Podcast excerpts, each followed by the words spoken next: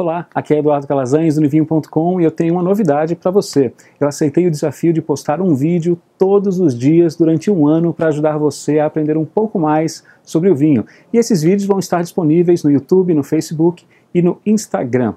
E hoje eu vou falar sobre o início, sobre quando surgiu o vinho. Uma forma mais ancestral da videira surgiu há alguns milhões de anos, mas a espécie que hoje nós produzimos os vinhos, a Vitis vinifera, teve seus primeiros registros 6 mil anos antes de Cristo. Mas há registros que 4 mil anos antes de Cristo já existia um consumo em larga escala do vinho, mesmo que em processos mais primitivos. O vinho foi incorporado ao hábito alimentar de diversos povos e também está ligado à religião, política e economia.